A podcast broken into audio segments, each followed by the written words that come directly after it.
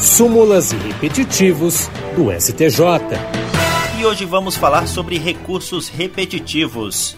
A segunda sessão do Superior Tribunal de Justiça decidiu que nas ações civis públicas propostas por associação que atua como substituta processual de consumidores, todos os beneficiados pela procedência do pedido têm legitimidade para a liquidação e execução da sentença, independentemente de serem filiados à entidade autora. Essa decisão foi tomada sob o rito dos recursos repetitivos. Isso significa que ela vai servir de base para os demais tribunais do país quando julgarem casos idênticos. Agora poderão ter seguimento os recursos especiais e agravos em recurso especial, cuja tramitação estava suspensa pelo colegiado. O relator dos recursos repetitivos, ministro Raul Araújo, ressaltou que o Código de Defesa do Consumidor legitimou para atuar judicialmente na defesa dos direitos dos consumidores as associações associações legalmente constituídas há pelo menos um ano e que tenham essa missão entre as suas finalidades institucionais, sendo dispensada, em tal caso, a autorização de assembleia e a relação dos associados.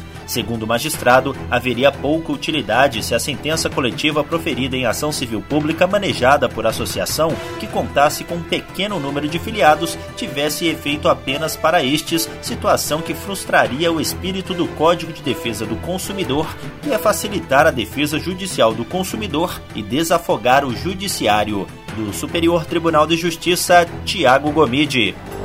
Súmulas e repetitivos do STJ.